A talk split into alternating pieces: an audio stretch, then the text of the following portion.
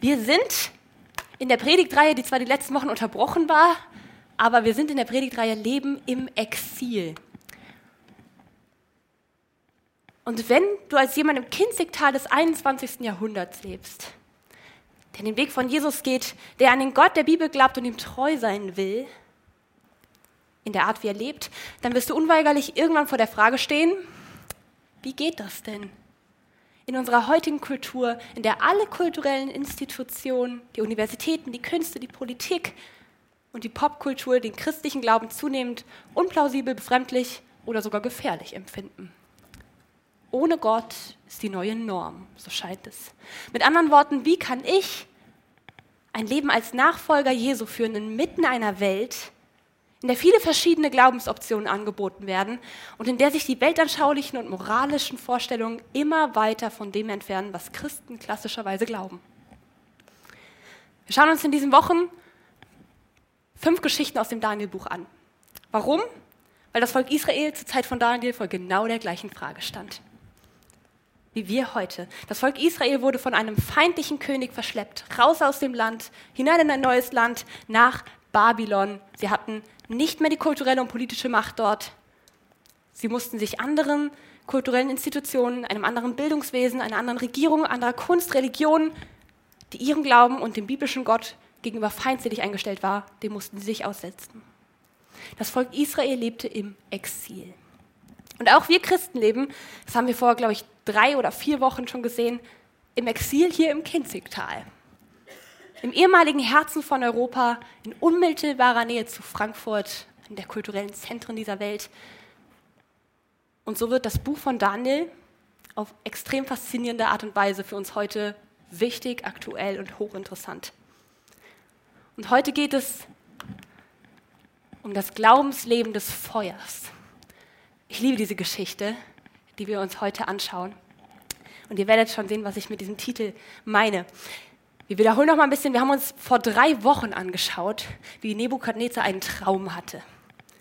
Und wie Nebukadnezars Traum aussah, wie er reagiert hat, als die Statue, die er in seinem Traum gesehen hat, zerstört wurde. Das war eine pompöse Statue mit tönernen Füßen und die wurde einfach so in diesem Traum von einem Stein, der das Reich Gottes symbolisiert, zermalmt.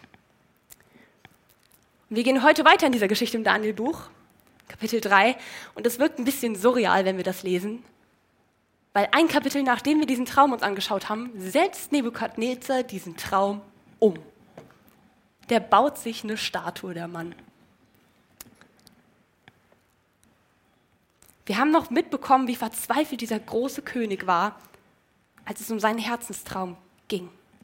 Und diesmal baut er seine Statue nicht mit tönernen Füßen, weil er denkt sich, ich bin ja clever, ich mache die aus purem Gold. Vielleicht noch irgendwas stabiles Eisen da reingemischt, damit es auch hält. Aber da sind keine tönerne Füße. Kein blöder Stein kann diese Statue mir wegnehmen.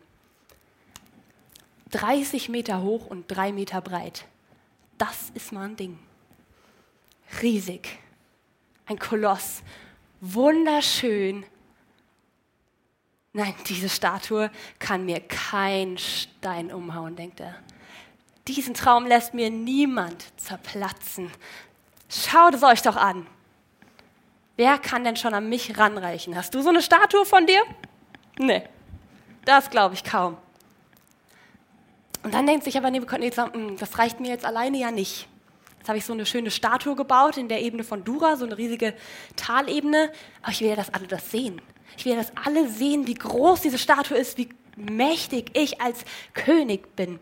Ich will, dass jeder, jeder Bürgermeister, jeder Stadtrat, jeder, der irgendwo in irgendeinem Dorf was zu sagen hat, in meinem ganzen Reich, ich will, dass die alle sehen, wie wundervoll und groß meine Statue und damit ich bin.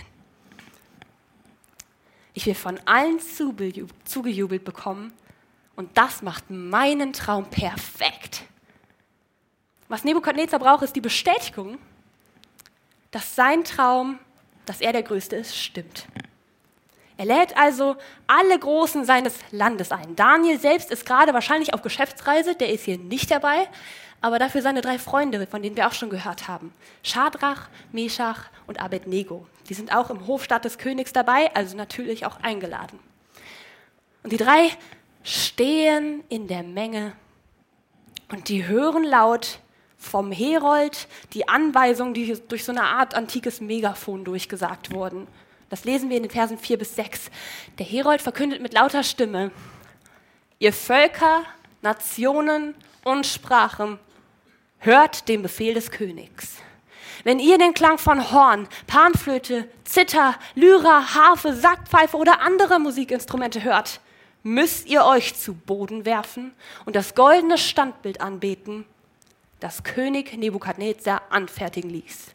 Wer sich aber nicht zu Boden wirft, der wird sofort in einen glühenden Ofen geworfen. Und Nebukadnezar, der steht auf seinem Ehrenplatz, der suhlt sich richtig in der Sonne, in der Aufmerksamkeit und er denkt sich, yes, ich hab's geschafft.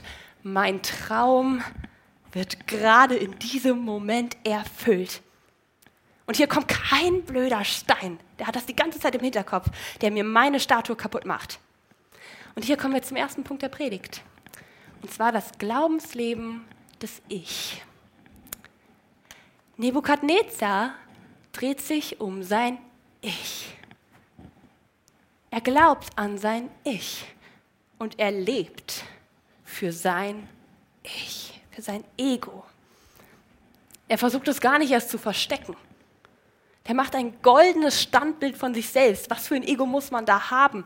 Das hebräische Wort dafür heißt Zelem. Das ist sowas wie Bild oder Statue und das ist riesig. Nebukadnezars Statue. Das ist größenwahnsinnig und gleichzeitig politisch unfassbar gewieft. Weil er hat sich die Frage gestellt als Herrscher, wie schaffe ich es denn jetzt, eine Einung und Freiheit gleichzeitig in meinem riesigen Land herzustellen? Wie schaffe ich es, dass alle Völker, die hier im Exil leben und sich heimisch fühlen, sich frei fühlen und ich gleichzeitig weiß, dass ich die Kontrolle über alle habe. Wie kann ich das bewerkstelligen?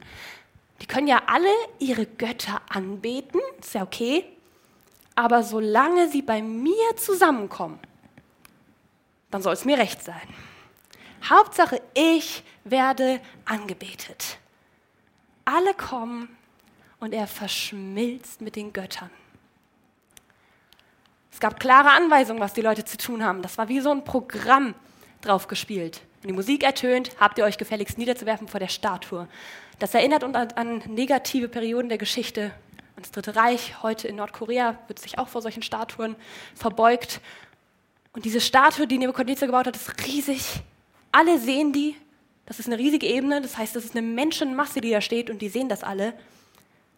Und die sehen auch, dass dieser Feuerofen direkt daneben ist die sehen, der blöfft nicht, der König. Das heißt, die wissen, die haben nicht wirklich eine Wahl. Die Menschen schwitzen, die haben Angst und die Musik erklingt, die Paukenschläge. Bum, bum, bum. Und alle fallen nieder und beten an. Was hat das jetzt mit uns zu tun, fragt man sich. Ich bin sehr großer Fan von Kirchengeschichte. Ich habe in meinem Bachelor das als Schwerpunkt gewählt. Es gibt einen großen Kirchenvater namens Augustinus und der hat ein Werk geschrieben, das heißt De Civitate Dei vom Gottesstaat. Da geht es um das Leben eines jeden Menschen, ganz speziell um zwei Städte. Auf der einen Seite hat man die Gottesstadt, in dem Fall Jerusalem. Die Gottesstadt ist geprägt von Liebe, und auf der anderen Seite hat man die Stadt der Menschen. Babylon wird sie tatsächlich genannt. Die ist geprägt von der Liebe zu sich selbst. Und jeder befindet sich, das ist Augustinus These, in einer dieser beiden Städte oder ist zu einer von denen unterwegs. Und beide Extreme sind nicht vereinbar. Die Liebe zu Gott und die übergeordnete Liebe zu sich selbst. Versteht mich nicht falsch, es geht hier nicht um das aktive geografische Leben in einer Stadt. Das hatten wir vor ein paar Wochen, was es heißt, als Christ in einem Ort zu leben und Licht zu sein und gleichzeitig Teil der Stadt zu sein. Denn es geht hier darum, von was wir uns bestimmen lassen. Nebukadnezar ist der König von Babylon. Nebukadnezar ist der König der Selbstliebe. Und vielleicht sagst du, ey, von uns macht das doch keiner. Wir werfen uns doch nicht von der Statue nieder. Aber Wir haben unsere, jeder für sich persönlich, Rituale, Töne, Gerüche, die uns sagen, was wir anbeten sollen. Was machst du denn zum Beispiel abends, um runterzukommen? Was brauchst du, damit deine Seele zur Ruhe kommt? Nebukadnezar hat das nicht so klar formuliert, aber der lebt es. Es ist die Liebe zu uns selbst. Wir nehmen in unserer Gesellschaft heute den Götterglaube weg und nehmen uns selber als Standbild, als Statue. Der Religionsphilosoph, der auch, glaube ich, schon häufig hier zitiert wurde, Charles Taylor, sagt, wir leben in einem Zeitalter der Authentizität. Das ist das beliebteste Wort gerade, habe ich das Gefühl. Und wir hören heute nicht auf Trommeln und fallen nieder, aber wir hören auf etwas anderes. Mein Herz und mein Gefühl. Finde dich selbst. Lass deine Herzenstöne klingen. Du musst keinem Maßstab mehr entsprechen, sondern man muss man selbst sein. Maßstäbe wie sei gut, aufopferungsvoll und heldenhaft sind heute, finde deinen Weg, den Ort, wo du hingehörst. Lebe ein erfülltes Leben, tu, was dich glücklich macht, finde deine innere Mitte. Hier gibt es alles Mögliche. Kommen euch die Sprüche bekannt vor? Ich denke schon. Und die sind inhaltlich ja vielleicht gar nicht falsch, aber es geht darum, welchen Stellenwert sie einnehmen. Und die Stelle, wo jetzt Gefühle sind, war früher die Stelle, wo Gott war. Die Begründung wird nun das Herz. Und die Priester von heute sind ganz oft Künstler, Musiker, die Stories erzählen und uns damit aus der Seele sprechen. Und ich sage das selbst als Musikerin. Es gibt, machen wir weiter, äh, ein Lied, das die deutsche Popkultur sehr stark geprägt hat, von Andreas Borani auf uns heißt das. Und da heißt der Text, hier geht jeder für jeden durchs Feuer, im Regen stehen wir niemals allein. Und solange unsere Herzen uns steuern, wird das auch immer so sein. Das sind Hymnen, die der Mensch heute singt. Die Gemeinschaft, die dieses Lied feiert, ist ja grundsätzlich gut, aber es geht explizit um das, was die Grundlage ist. Solange unsere Herzen uns steuern, solange wir es fühlen, solange mein Herz mir sagt, ja, ich gehe mit dir durchs Feuer, aber solange, sobald es mir ein bisschen zu heiß wird, fühle ich mich nicht mehr so wohl, dann steuert mich mein Herz ein bisschen woanders hin. Das ist heute so. Und in dieser Welt leben wir.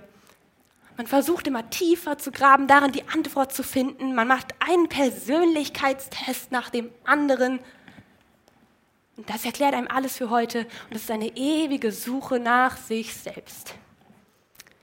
Nebukadnezar hat diese ewige Suche nach sich selbst in einer Statue einfach mal groß aufgebaut. Diese Suche nach Authentizität heute hat schon richtig spirituelle Züge. Was authentisch ist, ist wichtiger als das, was heilig ist, gut oder gerecht. Letzteres ist manchmal echt langweilig und hält uns ja dann manchmal davon ab, echt zu sein. Deswegen im Umkehrschluss dann besser schlecht und authentisch als gut oder eine Fälschung. Und schlimmer als das Wort böse ist heutzutage fast das Wort unauthentisch. Wenn jemand als unauthentisch wahrgenommen wird, das geht ja gar nicht. Und deswegen reagieren wir oft auch so allergisch auf Kritik oder Rat, weil in meiner Ansicht habe ich ja authentisch gehandelt. Warum soll ich mich denn da angreifen lassen? Warum hat denn jemand das Recht, das zu kritisieren? Und wir einen uns unter dem Standbild unserer selbst. Die Lieder und Serien bestätigen das. Solange nur unsere Herzen uns steuern und wir alle fallen nieder und beten an. Außer drei. Und da sind wir wieder direkt in unserer Geschichte. Die erregen für Aussehen und die werden direkt vor den König gebracht. Die anderen haben gesehen, denen geht's gut und die haben, standen da weiter und die haben sich, das ist jetzt die Gelegenheit, dass wir die mal anschwärzen können und deren Position kriegen, direkt vor den König.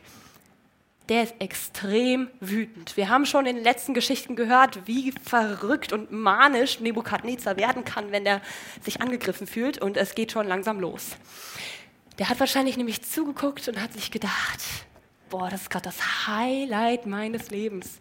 Alle beten mich hier gerade an.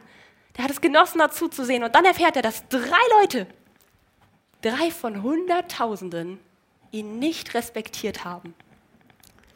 Ihm seine Traumblase von seinem Ego zerplatzen ließen. Wie geht man denn damit um, wenn man nicht respektiert wird? Er will diesen Zustand sofort ändern.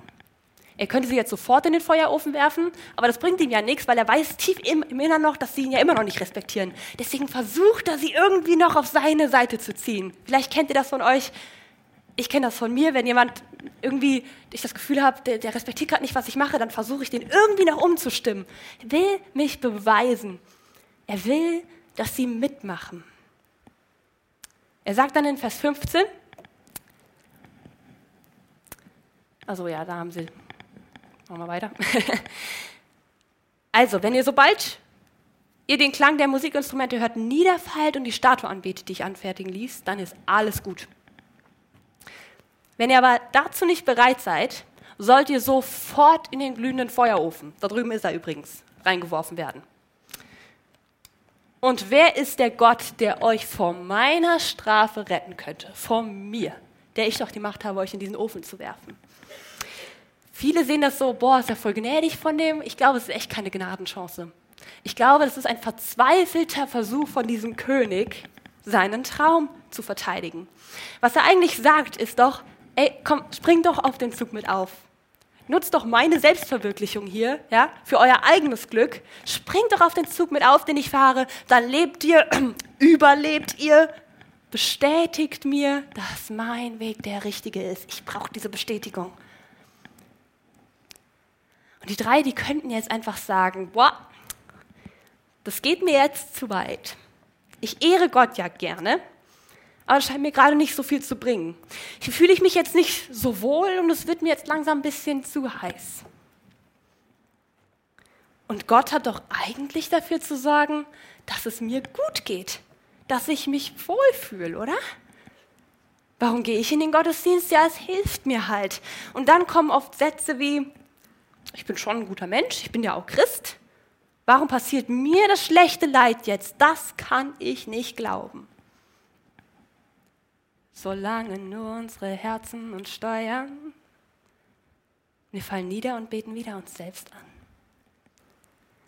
Ich muss nicht in den Gottesdienst, wenn ich mich nicht danach fühle. Es geht ja um mich. Versteht mich nicht falsch. Ich weiß, dass es Situationen gibt, wo man nicht in den Gottesdienst gehen sollte, weil es wirklich nicht geht. Aber es geht mir wieder darum, was bestimmt dich dabei? Was ist wirklich die Motivation? Oder wenn mir die Bibel zu streng ist, nur wenn der Text sagt, wirf dich nieder, dann kann ich den Text nicht halten. Das wühlt mich jetzt zu sehr auf. Ich formuliere das bewusst überspitzt. Und wieder spielt diese Melodie, solange nur unsere Herzen uns steuern. Der Text hier der bringt unsere Standbilder zum Vorschein. Das triggert richtig, das, das ist irgendwie unangenehm. Und Schadrach, Meshach und Abednego sehen Nebukadnezars Standbild, wörtlich und in seinem Traum. Aber ganz wichtig, sie sehen auch, was Gott gleichzeitig ist. Kein Kuschelgott, sondern ein großer, starker und souveräner Gott, dem alleine die Anbetung gebührt, egal was alle anderen machen und ob ich mich in dieser Situation gerade wohlfühle. Und die drei wagen es, dem größten König dieser Zeit ins Gesicht zu sagen, nein. Das sagen sie in Vers 16 und 17. Schadrach, Meshach und Abednego aber antworteten dem König, O Nebukadnezar, wir wollen uns gar nicht vor dir rechtfertigen.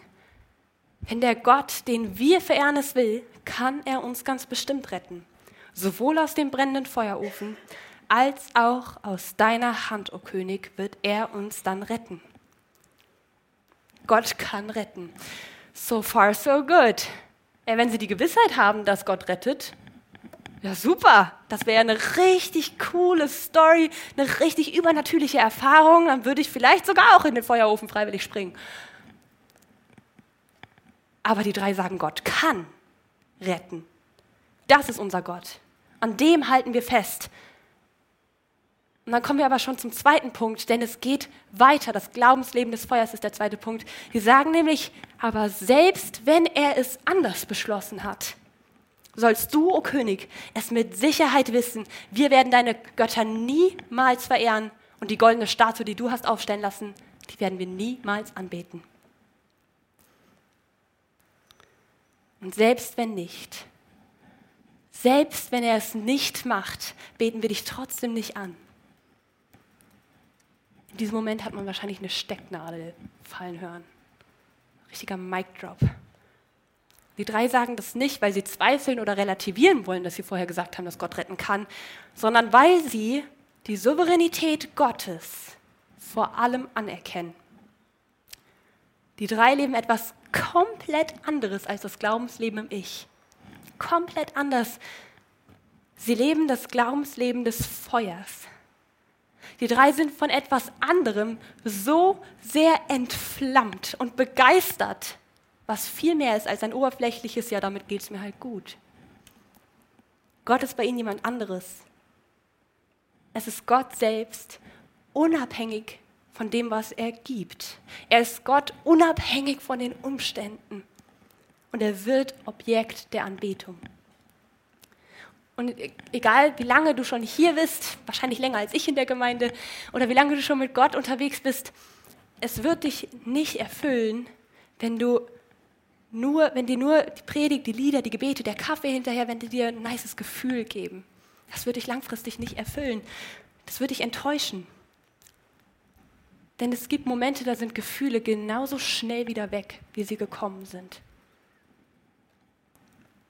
Und die gesteuerten Herzen, die können in die Irre führen.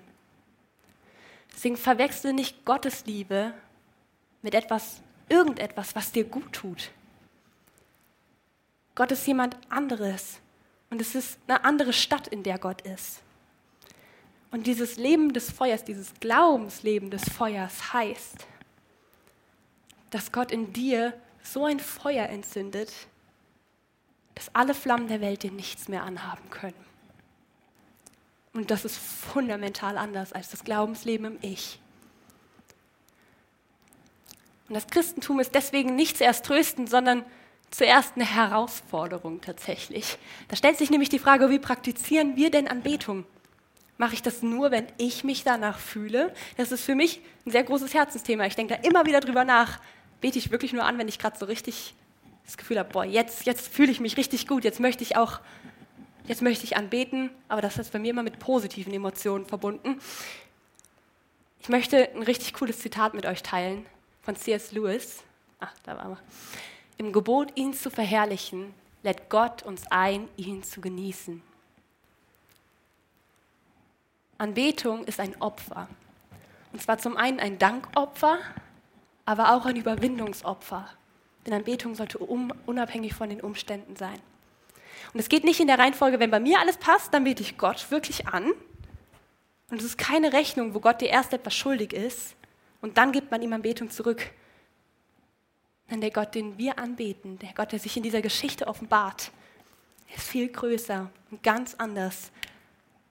Denn unser Gott ist der Gott des Feuers. Der König wird rot und dreht vollkommen durch. Dem wurde gerade ins Gesicht schon wieder gesagt, dass sein Traum nicht anerkannt wird, dass er nicht respektiert wird. Und er macht diesen Ofen siebenmal heißer als sonst. Der ist richtig durchgedreht.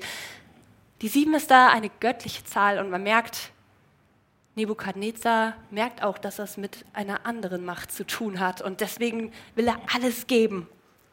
Und die drei landen im Feuer, in dem Wissen, dass sie für einen Gott leben oder sterben, der viel größer ist. Nebukadnezar, merkt, da ist was anderes, Größeres als er. Und das sagt er dann in Vers 25. Aber seht doch, dort sehe ich vier Männer ungefesselt, die im Feuer umhergehen und sie sind völlig unversehrt. Was geht da vor sich? Und der vierte sieht aus wie ein göttliches Wesen. Vier sind da. Gott zeigt sich selbst im Feuer. Und das ist das Anziehende. Ich weiß nicht, ob ihr euch erinnert, in der äh, Predigt von Berko über den Traum von Nebukadnezar hat er dieses Bild gemacht, der war ganz versunken in sein Anbild. Dieses sabbernde, wow, ist das toll. Und auf einmal ist Nebukadnezar von was anderem angezogen. Der sieht, da läuft eine vierte göttliche Person im Feuer. Und er kann die Augen nicht davon lassen. Der ist der versteht die Welt nicht mehr.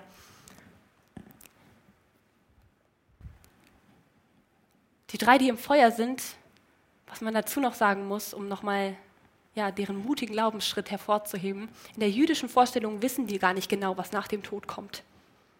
Das heißt, die drei haben trotzdem an ihrem Gott vorgehalten, äh, festgehalten, obwohl sie nicht hundertprozentig sicher waren, wie das genau danach abläuft.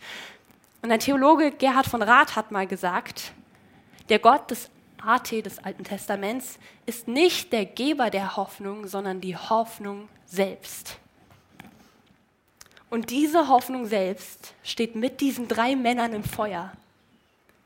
Spannend ist auch, dass Gott sie nicht direkt aus dem Feuer rettet, sondern seinen Gesandten sendet, um sie im Feuer zu schützen. Mitten im Feuer ist er bei ihnen, ist er auch bei dir, wenn du im Feuer stehst.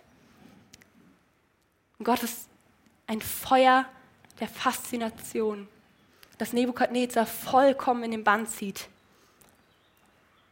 Und wenn du am Ende im Feuer stehst, dann ist Gott der, der die Kontrolle hat. Und das ist ein Glaubensleben des Feuers. Glaubensleben mitten im Feuer, ein Leben in einer göttlichen Faszination. Ein wichtiger Punkt hier an dieser Stelle in dieser Geschichte rettet Gott, aber es gibt sehr viele Beispiele, wo Christen nicht gerettet wurden. Das fängt schon an der frühen Kirche als Christen im Kolosseum bei den Römern dahingerichtet wurden. Das geht weiter. Wir hören heute viel von verfolgten Christen, wo es nicht immer aus unseren Augen gut ausgeht. Aber die haben dieses Selbst wenn nicht ganz tief verstanden. Da kommt dieser Satz, selbst wenn nicht ins Spiel. Das ist die Frage, woher bekommen wir denn so eine Kraft, diesen Satz zu sagen und auch wirklich zu leben? Wo können wir denn, wenn wir vor so einer Entscheidung stehen, die Kraft schöpfen? Das können wir weil es jemanden gab, der schon durch dieses Feuer gelaufen ist. Gott selbst hat seinen Sohn nicht gerettet, in dem Moment, als er im Feuer stand. Und Jesus selbst steht freiwillig im Feuer. Er hätte das nicht machen müssen.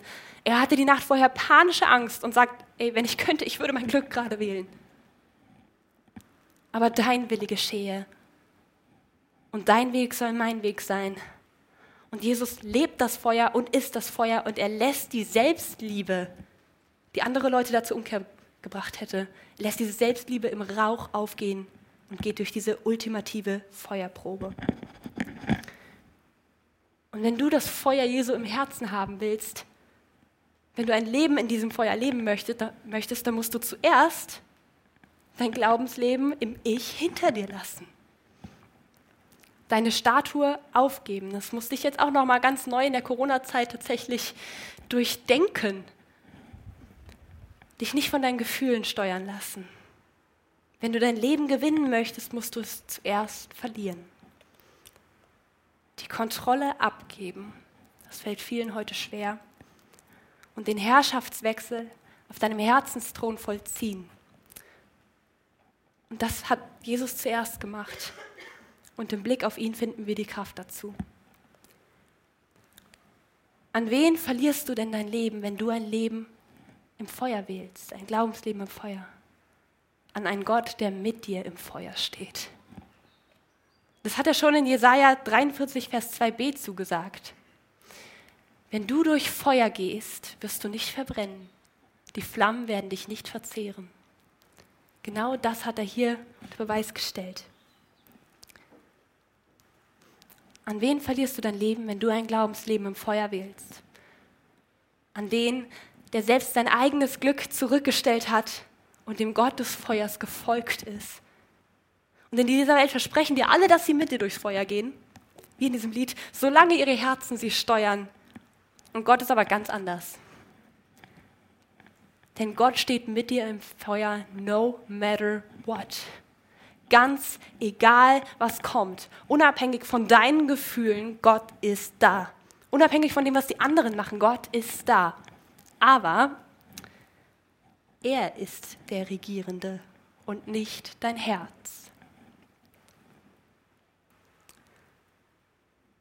Die Statue von dir, dein Glaubensleben im Ich, das fällt nicht von einem Tag auf den anderen. Das ist mir bewusst, aber die Frage ist, entscheidest du dich dafür bewusst, dass du diese Statue fällen lassen möchtest? Willst du das wirklich, dass du Gott mehr ins Auge fassen möchtest als dein eigenes Herz? Wo kann Gott denn dein Feuer werden? Was sind bei euch noch unidentifizierte Statuen? Lebe ich meine Wünsche oder opfere ich mein Leben für etwas Größeres? Wenn wir uns für ein Glaubensleben im Feuer entscheiden mit Jesus, dann tauschen wir in unserem Exil hier in dieser Welt die Melodie aus. Von solange nur unsere Herzen uns steuern zu einer anderen Melodie. Ich bin entschieden, Jesus zu folgen, niemals zurück, niemals zurück. Amen.